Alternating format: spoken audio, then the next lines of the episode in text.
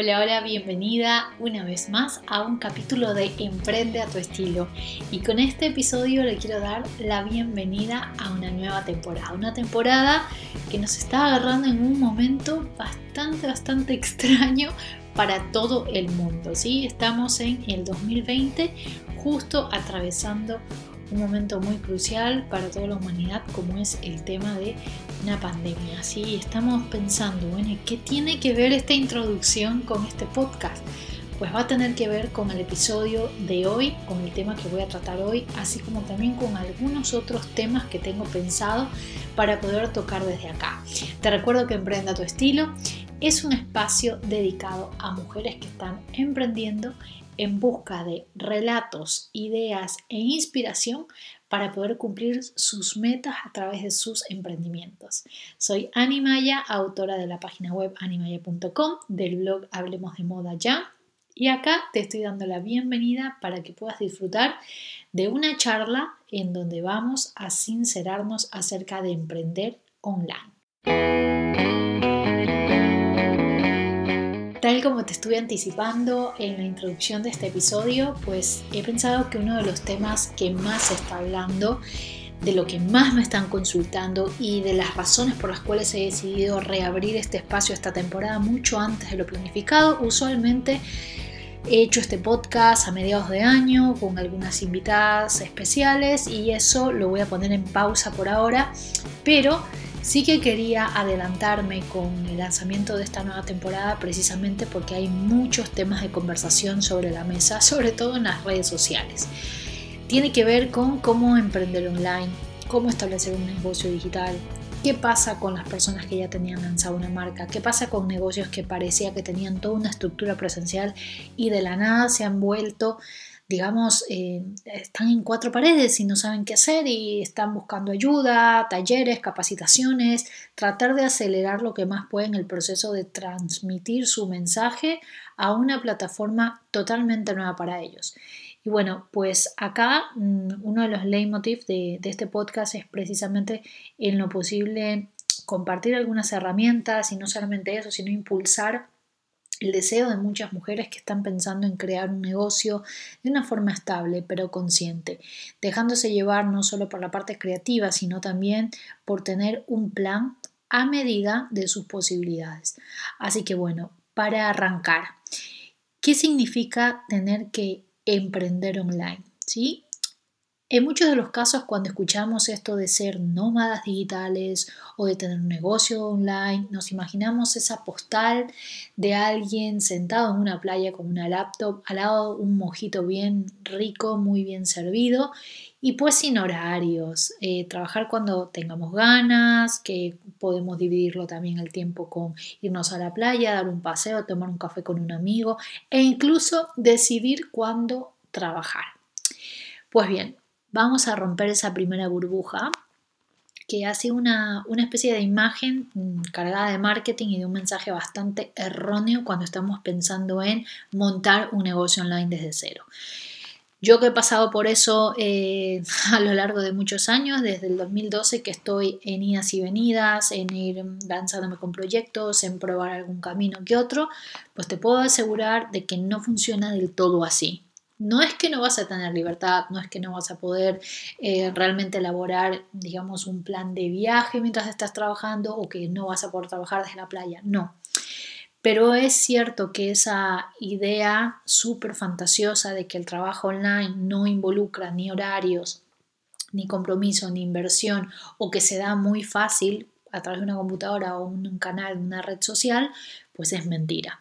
Así que te recomiendo que ahora agarres una libreta, una pluma o un lápiz y empieces a apuntar algunas de las cosas que te voy a comentar por acá, porque creo que van a ser el inicio de establecer tu primer plan, ¿sí? Un plan que va a ser sencillo, pero que al mismo tiempo te va a hacer aterrizar algunas metas para que luego decidas si efectivamente emprender online es o no es para ti.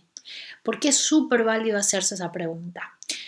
No todo el mundo está dispuesto a sacrificar muchas de las cosas que tienen que ver con un negocio presencial. Hay muchas personas que les cuesta esta idea de tener que trasladar todo su negocio a una plataforma digital, a manejarse con clientes a través de las redes, a manejarse con videollamadas, a manejarse con una página web. Es cierto que en este momento crucial que estamos pasando es como si no hubiera otra alternativa y la verdad si me lo preguntan, eh, para mí no hay otra alternativa en estos momentos y tampoco sabemos cómo va a ser el después de esta realidad que estamos viviendo todos, ¿sí? Por más de que se hable de una desaceleración del confinamiento o de que vamos a salir de la cuarentena, lo cual es cierto, no significa que las tendencias de consumo y tampoco significa que los clientes que antes teníamos se vayan a comportar de la misma manera. Con lo cual, no es muy loco pensar de que si habías estado siendo muy reacia al hecho de, trasladar tu negocio al mundo digital, pues que este tenga que ser el momento obligado para efectivamente de aquí a unos meses empezar a cosechar resultados. Muy bien, no me enrollo más y paso con eh, estas ideas que te van a permitir cuestionarte si puedes o no puedes empezar tu propio negocio, tu emprendimiento online. Primero que todo, ¿A qué tipo de público quieres apuntar cuando te imaginas trabajando en lo que quieres trabajar? Yo sé que esta es una de las preguntas que me vas a decir, primero deberíamos pensar en el servicio, Ani, o primero deberíamos decir cuál es la marca personal. Para eso hay muchos episodios acá en el, en el podcast de Emprende a tu estilo, pero quiero que primerito, primerito pienses a quién le vas a solucionar un problema. ¿Sí? Si tú tienes muy en claro a quién le vas a solucionar un problema en estos tiempos digitales, va a ser para ti mucho más fácil establecer una estrategia de en dónde vas a tener que estar, me refiero a redes sociales, en qué tipo de página web tienes que invertir, si tienes o no tienes que insertarle un e-commerce, una escuela online, un blog, eh, una casilla para consultas, un formulario, un calendario para citas así como también vas a, quedarte mucho más tranquila con la idea de saber si esto tiene o no tiene una salida. Si estamos hablando de que tu tipo de, emprendimiento era un emprendimiento que estaba apuntando a personas mayores de 50 o de 60 años, no te digo que es imposible, porque incluso esas personas que son bastante vulnerables a todo lo que está pasando, pues están obligadas a tener que manejarse online, pero sí es cierto que vas a tener barreras un poco más altas. Pero si me dices que tu público es un público millennial o una generación X, que estamos hablando de personas de unos máximo 45 años, pues no tiene nada de malo que ya te estés pensando en que tienes que manejarte por todo lo que sean herramientas digitales y también facilitarle la forma de llegar a ti para comprar lo que estás ofreciendo. Entonces, ¿a quién tienes que apuntar? Para poder hacer ese ejercicio del cliente ideal, yo te invito a que eches un vistazo en mi Instagram. En uno de los videos de IGTV hablo exclusivamente de cómo hacer el perfil del cliente ideal. Me puedes encontrar como arroba ani doble su guion bajo maya y ahí vas a poder hacer este ejercicio de cabo a rabo. Es muy importante que no solo tengas en cuenta lo que es el perfil demográfico de ese cliente, tienes que pensar también en todo lo que es su entorno social, sus preocupaciones, sus anhelos, porque de esa forma vas a poder dar en el clavo con los temas que vas a tener que tratar para llevarlos a pensar en tu producto o servicio como una solución a su problema. El segundo lineamiento que es muy importante es el siguiente. ¿Cómo vas a modelar esos servicios o cómo vas a hacer la entrega de tus productos en tiempos digitales? Si estamos hablando de servicios, está más que claro que tenemos que pensar en lo que es una videoconferencia, una videollamada, una videoclase o ebooks, podcast, cualquier producto que se tenga que entregar digitalmente. Y si estamos hablando de un producto físico, pues que vas a tener que pensar en cómo lo vas a hacer atractivo para poder comercializarlo a través de una tienda online. ¿Ok? En cualquiera de los dos casos ya tienes que tener súper, súper bien en claro cuántos servicios o cuántos productos son los que quieres comercializar. Para las que recién estén abriéndose a la idea de tener un negocio, o sea que no tienen ningún emprendimiento previo, les doy una recomendación y es que en cuestión de servicios se recomienda que el primer lanzamiento sea apenas tres servicios. No tratar de ir a manos llenas con 20 servicios para tratar de, entre comillas, llenar las necesidades de todo el mundo, sino ser súper específicos. Algo que también tenemos que saber, y eso es un punto número tres, es que cuando se trata de emprendimiento online tenemos que tener una subespecialización de la subespecialización. Mientras más específico y más especializado soy en lo que ofrezco, más éxito me puedo estar garantizando. No me sirve de nada tratar de ser general con un emprendimiento, ni tampoco me sirve tratar de complacer a todo tipo de públicos, pequeños, chicos, hombres, mujeres, casados, solteros, con hijos, sin hijos, eh, extranjeros y nacionales. Necesito ser mucho más específica, precisamente porque somos demasiados. Y antes de que digas, ¿para qué voy a emprender online? Si es verdad que somos un millón de millones de millones de emprendedores que estamos ahora en las redes sociales, no te agobies por eso. Antes del tiempo online también éramos millones de millones agobiándonos, eh, alquilando oficinas, trabajando presencialmente, transportándonos en, el bus o en el metro para llegar a nuestros trabajos y nunca se te ocurrió que eso era competitivo. Simplemente entendías que era tu trabajo y lo tenías que hacer. Pues bien, en Internet funciona exactamente igual. La diferencia es que lo estás haciendo a través de un dispositivo móvil. Pero de allí la competencia siempre ha existido, siempre existirá y eso no debiera ser un motivo para decir no, no me quiero lanzar online. Entonces, vamos recapitulando. El primer punto era a quién le quieres vender para entender qué problema vas a solucionar. En segundo lugar era tratar de pensar en cuáles son esos servicios o productos que vas a comercializar para poder entender también qué especialización estás teniendo con eso que vas a, resolver. ¿Sí? Voy a ponerte un ejemplo. En cuestión de servicios, si eres un diseñador gráfico, por ejemplo, ¿no? y dices, bueno, yo venía ofreciendo mis servicios a través de conocidos y yo tenía un estudio y tenía las reuniones y podía decirle al cliente lo que teníamos que hacer y todo eso, bárbaro. ¿Cómo podrías trasladar ese servicio a algo online sin sentir de que tienes mucha competencia?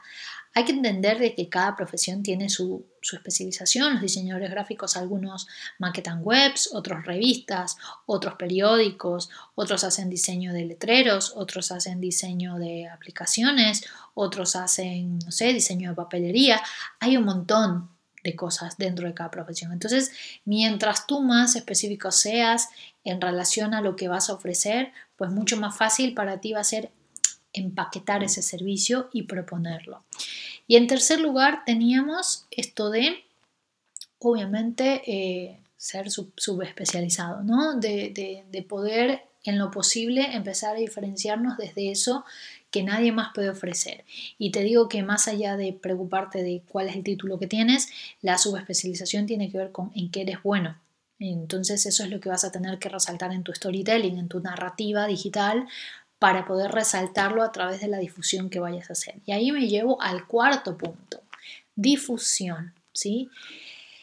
Ya sé que probablemente si estás escuchando este podcast es porque te llevas bien con la tecnología, seguramente tienes una cuenta en Instagram, en Facebook, capaz, y tienes algo en YouTube o en Pinterest o en LinkedIn o en Twitter. Seguramente tienes uno o dos perfiles mínimamente en redes sociales y me dirás, no hay nada de nuevo, o sea que simplemente seguiré posteando como lo he venido haciendo y, pues nada, me van a encontrar y van a saber qué es lo que vendo y por ende algún día con suerte alguien me va a comprar.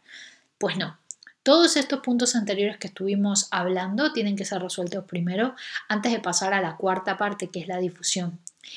Y si bien es cierto, ahorita no te puedo explicar cómo hacer un calendario planificado con estrategia de venta, de lanzamiento y de marketing, si hay algo que tienes que saber de entrada. Las redes sociales que vayas a querer manejar para tu emprendimiento son eso, redes de tu emprendimiento, no son redes personales. Con lo cual, si estabas pensando en aprovechar tus tantos contactos personales entre amigos del colegio, la universidad, de los estudios, los vecinos, los familiares, para que te ayuden con el de boca en boca de que estás vendiendo algo nuevo y meter de vez en cuando algún anuncio camuflado sobre lo que estás vendiendo, pues no es el camino.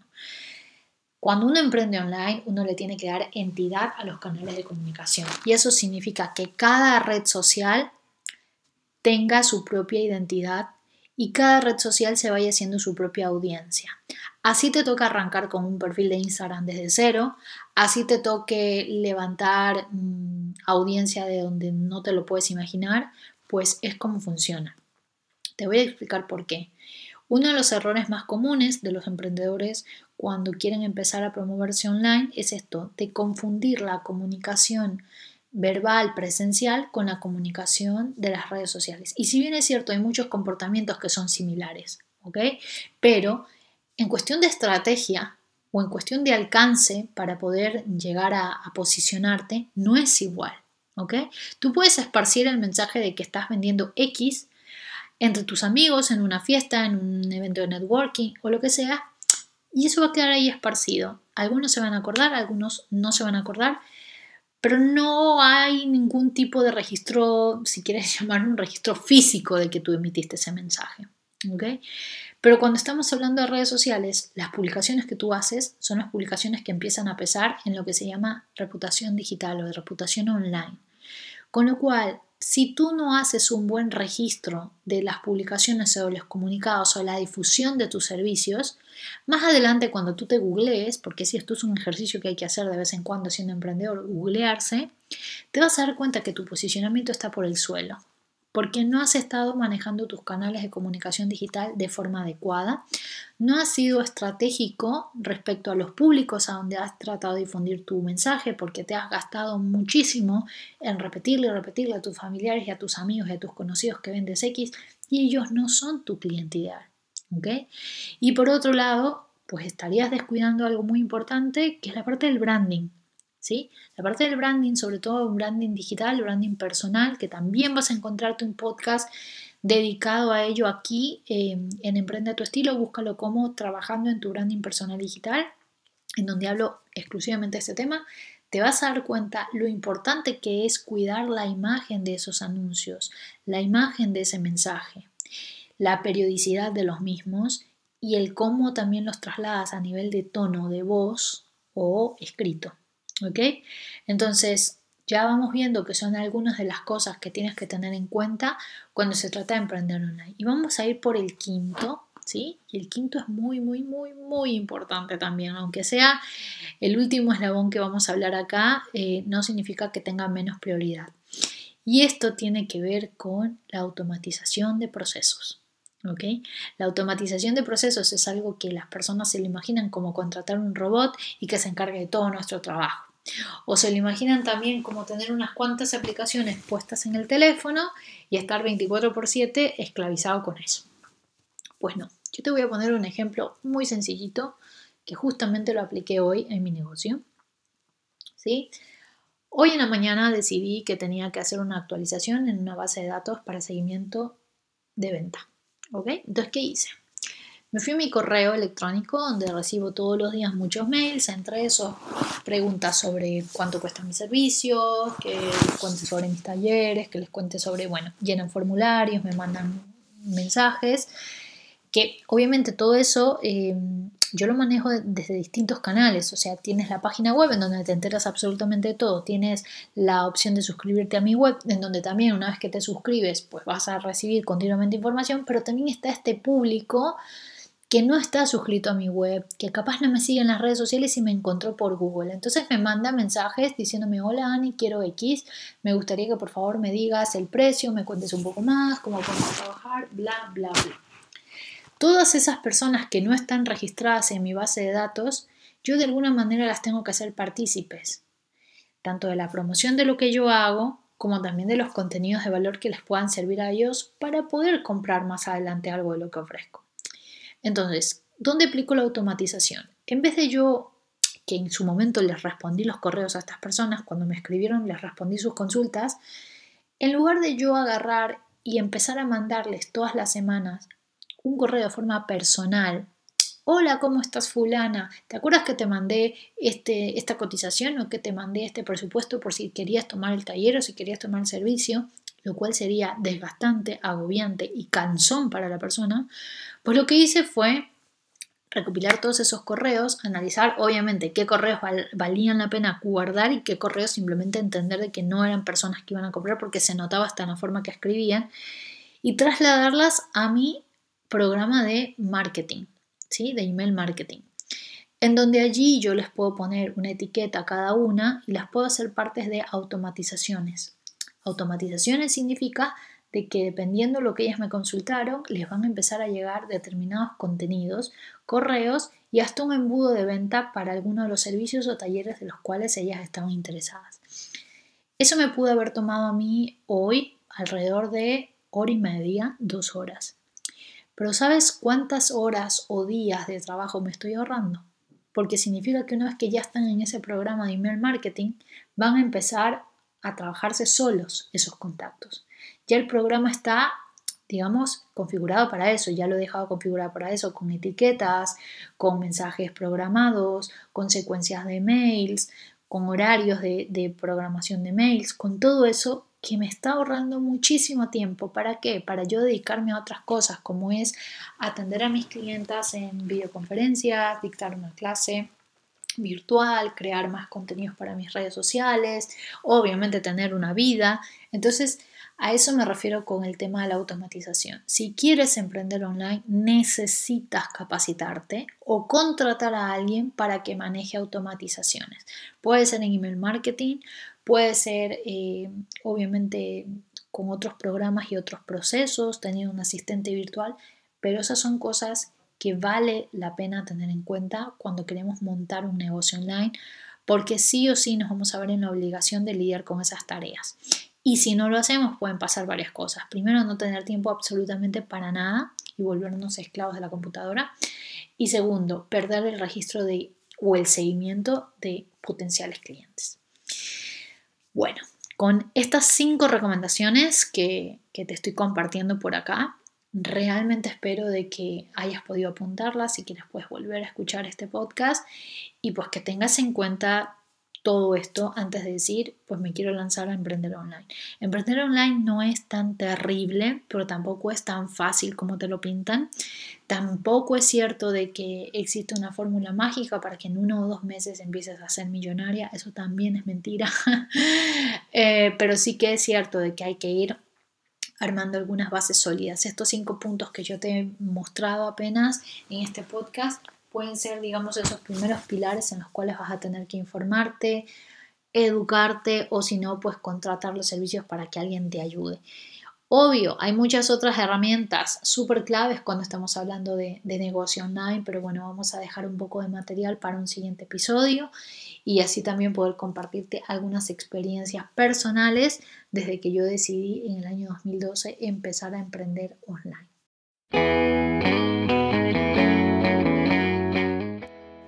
Ya sabes que si tienes algún comentario, sugerencia o simplemente me quieres pasar a decir hola, puedes escribirme a hola.animaya.com.